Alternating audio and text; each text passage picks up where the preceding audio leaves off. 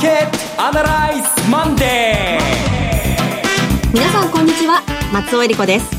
マーケットアナライズマンデーをお送りします。パーソナリティは金融ストラテジストの岡崎良介さん、はい、岡崎です。今日もよろしくお願いします。そして株式アナリストの鈴木一之さんです。おはようございます。鈴木一之です。どうぞ今日もよろしくお願いします。この番組はテレビ放送局の BS1212 で毎週土曜昼の1時から放送中のマーケットアナライズプラスのラジオ版です。海外マーケット東京株式市場の最新情報具体的な投資戦略など耳寄り情報満載でお届けしてまいります。えさて先週のこの時間は日経平均どうなっちゃうんでしょうねなんていうことを言ってたんですけれども、うん、結局先週振り返ってみますと木曜日まではなかなか上がってものすごく上がって、えー、で木曜日ものすごく下がって、はい、でなんかもう焼け野原みたいな状態になってですね、金曜日どうしたものかと途方に暮れて今日月曜日という感じですね。えーこの焼け野原の後どうしたらいいのか。そうですね。あの、まあ、休み終わって、まあ、今日も全部安いですから、はい、一応4日続落という動きになってきて、うん、少し止まったかなというところですね。そうですね。では今週の指針についてお二人に伺いたいと思います、はい、今日も番組を進めてまいります。この番組は株三六五の豊か商事の提供でお送りします。今週のストラテジー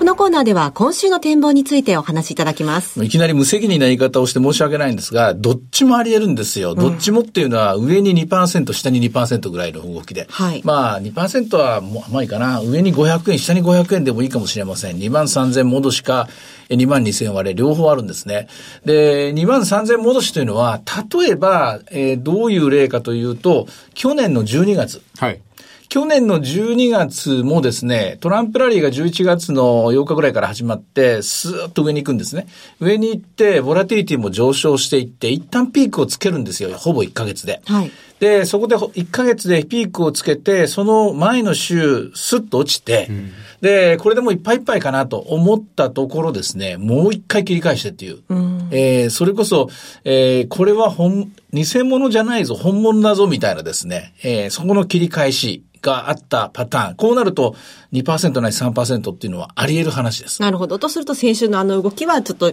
今様子を見てからのもう一回ジャンプあれはちょっと早すぎたんでフライングしただけで、えー、転んじゃったんだけどももう一周走れますよみたいな。それもあるんですけども、もう一つのパターンというのは、これは有名な2013年の5月23日バーナンキショック、アメリカでテーパリングを始めますよと言って、それまでイケイケ、わっしょいわっしょいの日本株が一気にストップ安しましたよね、あの時ね。はいあの時も同じように、今回と同じ同じようにですね、ボラティリティが急騰して、そして、ボラティリティ上昇株価急落でボラティリティが大暴騰っていうですね、ボラティリティのピーク、株価のピークっていう、今回の場合も、確かにボラティリティはまだ上がったというゆえ21%ぐらいですからね、えー、先週の段階でですね、もっと上値余地はあるんですけども、一応、木曜日は高値、株価の高値とボラティリティの高値を両方つけたんで、えー、これはこの2013年と同じパターンなんですよ。この後はまた、あ何数パーセント、3%ぐらい下がって、最終的に半年ぐらい、その時につけた高値というのが抜けないまま天井になっていくというパターン。さあ、どっちなんですかという話なんですが、はい、えっと、回答集を見てみるとと言いますかね、これ、あの、あの、後になって言えることなんですが、やはり決め手となるのは何かしらのテーマというか、原動力があるようなものというか、まあ結局アメリカ株次第みたいなところがあって、うん、で、トランプの時は結局あの後もまだアメリカ株、まだまだ上がりましたんでね、はい、それについていけばいいやという、怖いけどついていこうみたいな、その展開で切り返したんですね。で、一方ですね、えっと、2013年のケースっていうのは、アベノミックスが最初のフィナーレをつけたみたいな形で、新しいニュースが何も出なかったんですよ。はい、アメリカ株が崩れたわけじゃないんですけども、アメリカ株横ばいで。となると、これアメリカ株の今晩以降の展開ですね。ここ次第で日本株の命運が、まあ、決まるかなというように思います。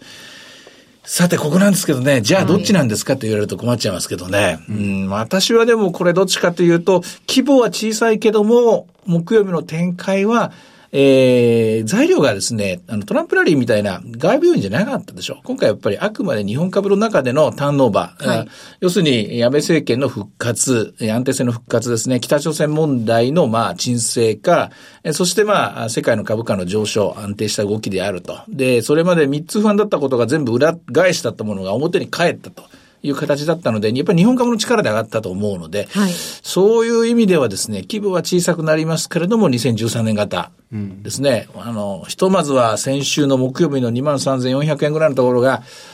高値取ったところじゃないかなと私は思いたいですね。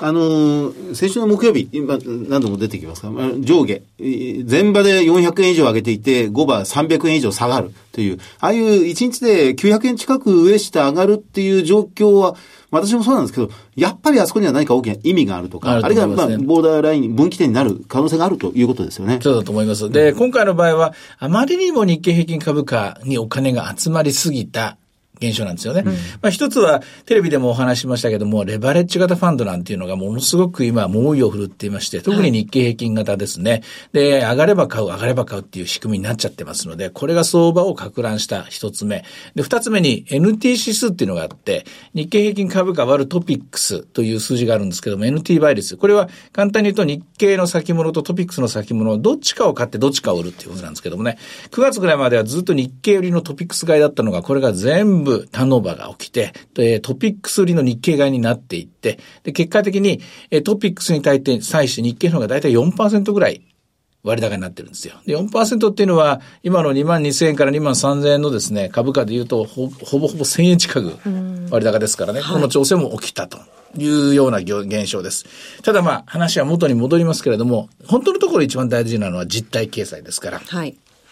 最終的には、やはりこれアメリカ並びにヨーロッパの株式市場の動きと歩調を合わせた形に、中期的には、中期的というのはこの場合はその割高感が、えー、消えたところに、でこれではですね、また元のあの形に戻ると思いますけどね。うんあのー、まあ、上下500円ぐらいあり得る。2万3000円もあるかもしれない。2万2000割れもあるかもしれないっていう。で、それをなぞらえた過去の2つの例、あの、もう先ほどお話になりました繰り返しになっちゃうんですが、えー、トランプラリーの後始末の2016年12月と。そうですね。トランプラリーの第2ラウンドですね。第2ラウンド。はい。はい、えー、バナンキショックの2013年5月。この2つとも、な、何か言えるんですね。トランプラリーの、まあ、直後。あるいはバーナンキショックのあの時という。今回、先ほど小出さん3つポンポンポンってあげましたが、今回っていうのはこれ、な、なんであげたんでしょうね。何が要因だと。あまあ、改めて分かってるようなことなんですが、改めてお伺いしてますけど、何がこの日経金の4000円高に至るような原動力だったんでしょうね？えっと、そもそもそこのパワーは、今年の1月からそれこそ9月までの、要するに窒息感といいますかね、すごい圧力が高まっていた狭いレンジだった。で、ひっくり返ったのは、これ、1、2、3とひっくり返ると思うんですよ。1、2、3っていうのは、一つ目がやはり北朝鮮の、あの、例の国連での、あの、あの、安保理事会の決議ですね。これで一つ目がひっくり返る。はい、で、二つ目が、解散に踏み切った、えー、ところですね。アベノミックスにもう一回は、あの、青信号がついたみたいな。これは二つ目。で、三つ目は、これあんまりみんな話題にしてないんですけども、10月っていうのはものすごくみんな緊張してたんですよ。すね、テンション高くて、はい、えー、魔の10月みたいなこと。それからアメリカではバランスシートの縮小があるということで、あったんですが、変動起きなかったということで、なんだ、怖くなかったんだっていう、その三つ目の、えー、ターンオーバー。この三つの力で一気にひっくり返ったと思いますね。なるほど。うんそうすると、こ、これが、今の3つが、今度逆流しない限り、そんな大きな下げにもないということになるんでしょうか？いや、えっ、ー、と、そんな大きな下げっていうのは、その、そんなというのがポイントなんですけども、うん、そこで増幅した分はやっぱり相当ありますからね。ですねですから、例えば、1000円を大したことないっていうならば、そんな大きな下げはないかもしれない、知れないですけども、1000円、あるいは1500円ぐらいのことはあってもおかしくはないです。で、それから北朝鮮の話も、まあ、どこでどう、まあ、次のカードといいますかね、切られるか、どんなボタンが押されるか分かりませんから、えどうなるか分かんない。で、ただし、この今挙げました3つっていうのは、どちらかというと先を読んでる話じゃないんですよ。うん、足元が不安定というところで、で、みんなグラグラしてたんですけども、本来株式市場っていうのは先を読む。先というのは、半年先の景気であるとか、1年先の企業業績であるとか、こういうところなんですけども、実はそこは、この1ヶ月か2ヶ月はいいんだろうという思い込みだけで無視されてるところがありますね。うん、イレギュラーな動きが起きていると。ということだと思います。ですね。はい、あの、以前もお話伺ったと思うんですけれども、今この日本株買いが続いている、これはお金が動いているのは外国人投資家の動きと。外国人と日本銀行と年金とという、はいえー、この、どういうのかな、まあ、いわば権力型のお金ですね。うん、それに対して個人が立ち向かってると。はい、日本の個人はそうじゃないだろうと。日本はそこまでの実力はないだろう。とか、まあ、あったとしても短期的だろうということで、静かに静かにずっと売り上がってると、こういう現象ですね。いやー、これどうなっちゃうのかに、あの、ひとまず、年内、どうなのか、教えていただけますか？まあ今週その大きなあ剣が峰かもしれません。はいで、私の本当にまあ、あの、この、それが仕事なんで、あえて、あえて、あの、勇気を振し振り絞って言いますと、私は23,400のあそこが年内の高値と思ってます。あれを高値と見たときに、で、割高が修正されるとしたら、ここからやっぱり1割ぐらいの下落はあっても別に不可不思議はない。ただまあ、かといって、じゃあ2万円割れるほどのところまでいくかというと、そこまではないと思うんですけども、おそらく均衡点として見ると、えートピックスの水準がですね、やはりえー指し示してくれると思いますので、簡単に言えばまあ、2万1000円から2万2000円ぐらいのところ、ここが落ち着きどころかなと思いますが、ただし、年末の水準を当てるのは、どう難しいかというと、年末の水準っていうのは実は来年の春、あるいは来年の夏、あるいは来年の秋の水準を当てる世界を見るわけなんですよ。はいでそこは来年のおことを言えば鬼が笑うのと一緒なんですけども、年末のギリまで行っちゃうとですね、これは12月の FOMC であるとか、こういったところに話がか回ってきますので、とりあえず私の見方はもう少し短期的、ここ1ヶ月と思ってもらえればいいかなと思いますね。あの、ちなみにですが、海外投資家、来週になりますと、サンクスギビング、あの、感謝祭がありまして、はい11月23日。で、まあ、大体それ以降って、こう、お休みモードになってくるのかなと思うんですけど、自動運転型ですね。ええええとなりますと、お金の動きはどうなりますかね？えっとね、お金の動きは、そのヘッジファンドとか、はいそういう機関投資家グループっていうのはもう今週、来週で大体手仕舞いです。で、とりあえずボーナスいくらになるかなみたいな話になってきますからね。はいで、それに対して本当にお金を動かしているグループっていうのは誰かというと、アメリカの 401K と呼ばれているような個人。はい個人の年金のお金とかでとかですね。これのアセットアロケーションなんですけども、何せ今のアメリカっていうのは、まあヨーロッパもそうですし、日本もそうですけども、債券市場が動いてませんから、ええこちらの債券市場の利回りがある、あの、ある程度あればですね、債券がいいのか、安全資産がいいのか、リスク資産がいいのかっていう比べ役ができるんですけども、比べ役ができないマーケットの中にいますから、となると、やっぱり足元が不安定かどうかというところで、まあ、どっち株を買うか買わないかという選択になるんですね。で、今アメリカの場合で言うと、その足元の不安定さっていうのは一重にトランプ政権に対してですから、はいアメリカの場合はそちらで何か問題が出るか。で特にまあ先週の場合はね、税制改革の話ですけれどもね、はい結局18年ないじゃないかってことになったんで。ね、あの、先送りの話が出てますよね。うん、あれがでも、本当にそうなった場合は、もっと下がってもいいぐらいの話だと思いますね。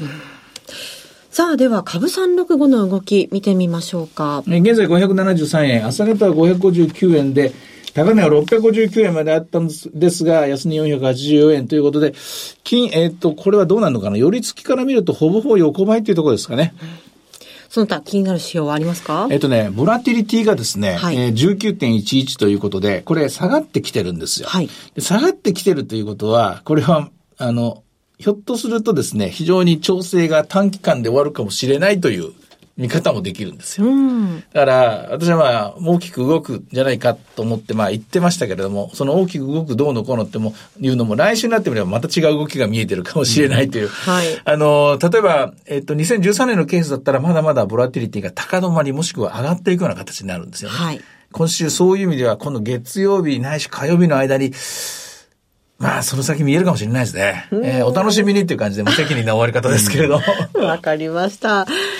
えー今週末土曜日には午後1時から放送しています。マーケットアナライズプラスもぜひご覧ください。また、Facebook でも随時分析レポートします。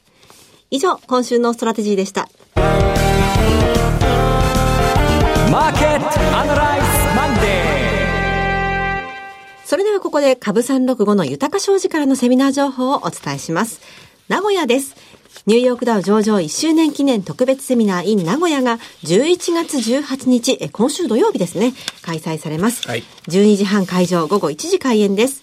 第1部は、遠蔵さんが投資法を徹底解説するセミナー、混迷相場をどう乗り切るか。そして、遠蔵さんと大橋ひろ子さんによる特別セッション。ニューヨークダウもついに上場。今注目のクリック株365の魅力とはが開催されます。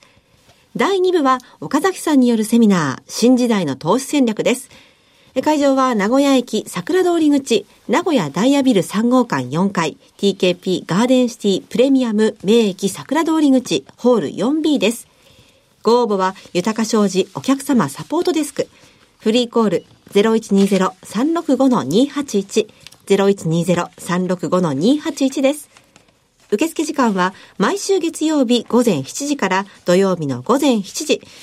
土曜日曜除く祝日夜間含め24時間です。これ、一昨日の岡山を皮切りに3週連続でですね、えーえーっと、一人でまあ回っていくんですけども、資料全部リニューアルして、えー、一昨日岡山でお見せしたんですけども、自分で言うのもなんですけども、なかなかいい出来でした。あ、そうですか。あの、さっきのレバレッジファンドの話に始まって、はいで、それから、えー今回のまあ、バランスシートの縮小につながり、で、バランスシートの縮小から今度は、なぜかソフトバンクの話になり、ソフトバンクの話からアメリカの信用リスクになり、え最後は、イエスマンのマーケットっていう終わり方なんですけどね。なんかちょっとまあ、えー予告編としてはなんかへんてこりんなプロットをしましたけども、あの、全然今までとは違う内容のものを違う切り方でですね、切り口でお話ししますので、えーぜひ、この名古屋と、それからこれから教えて、あの伝えてくださいます、北九州ですかね。はいえーこの話を、えー聞いて、あの、楽しみにしてもらえたらいいかなと思います。はい。では、小倉のご案内に参りましょう。ニューヨークダウ上場1周年記念特別セミナー in 北九州11月25日土曜日開催です。12時半会場午後1時開演です。第1部は和田仁さんの為替セミナー、極めてしまったリスクの果て、そして和田さんと大橋弘子さんによる特別セッションが開催されます。第2部は岡崎さんによるセミナー、新時代の投資戦略です。会場は JR 小倉駅が最寄りのクエスト第2ビル6階 TKP 小倉シティセンター小倉ホールです。ご応募は豊商事福岡支店。フリーコール0120-998-624 0120-998-624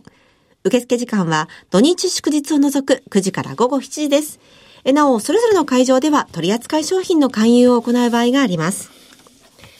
そして、豊か商事のセミナー情報なんですが、最後は奈良です。奈良県居住者限定2018年日本世界経済の行方が開催されます。12月9日土曜日10時半会場11時開演です。奈良県居住者、居住者限定という極めてはい。シンプルですけれども、はい 限定的なセミナーですのでね。はい。11時からといつもより少し早いんですが、そうですねえー第1部は岡崎さんのプレゼンテーションです。2018年の日本経済の行方、そして第2部は岡崎さんと金内彩子さんによるトークセッション。日経平均で資産運用、クリック株365の活用術とはが開催されます。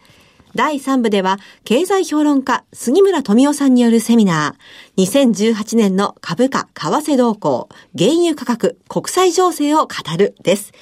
えお昼を挟みますので、ドリンク、それから軽食のご用意もございます。これ一体全体どんな結果というか内容になるのか、私も楽しみ、不安なんですけどもね、はい前半の私の話と全然違う話になるかもしれないし、もう全然混じり合うとこないかもしれないし、逆にものすごく混ざり合って、いい状態になるかもしれないですけどね、そのあたりのところを、えー楽しみにしててください。はい、12月9日土曜日です。え会場は JR な奈良駅東口、近鉄奈良駅6番出口より徒歩5分、ホテル藤田奈良、葵の間です。えこちらのセミナーは奈良県居住者限定セミナーです。ご応募は豊か商事お客様サポートデスク。フリーコール0120-365-281、0120-365-281、受付時間は毎週月曜日から、毎週月曜日の午前7時から土曜日の午前7時、土日を除く祝日夜間含め24時間です。え2018年の日本経済、そして世界経済の展望が聞けるセミナーです。奈良県にお住まいの皆さん、ふるってご応募ください。はい続きましては、毎週土曜日午後1時から放映しています。BS1212 マーケットアナライズプラスからのセミナー情報です。金沢です。リアルマーケットアナライズ 2017in 金沢12月2日土曜日に開催されます。会場は北国新聞交流ホールです。BS1212 のマーケットアナライズプラスのホームページから、リアルマーケットアナライズの応募フォームにご記入いただくか、お電話でご応募ください。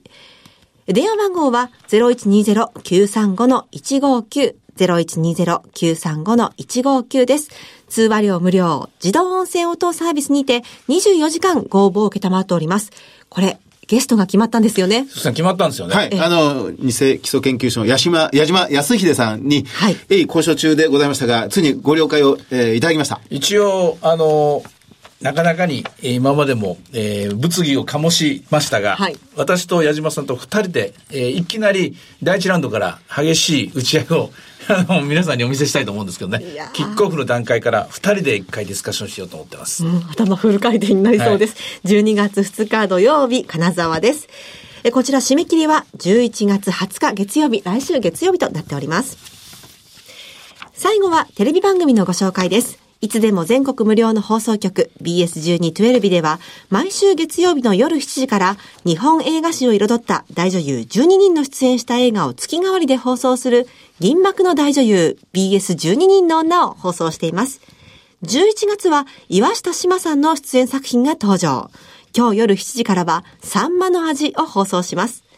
サンマの味は日本映画界が誇る最高の名将、小津安二郎監督が秋日和以来2年ぶりに大船撮影所に帰ってメガホンを握るもので、野田光吾と小津監督のオリジナル脚本による豪華巨編です。ぜひご覧ください。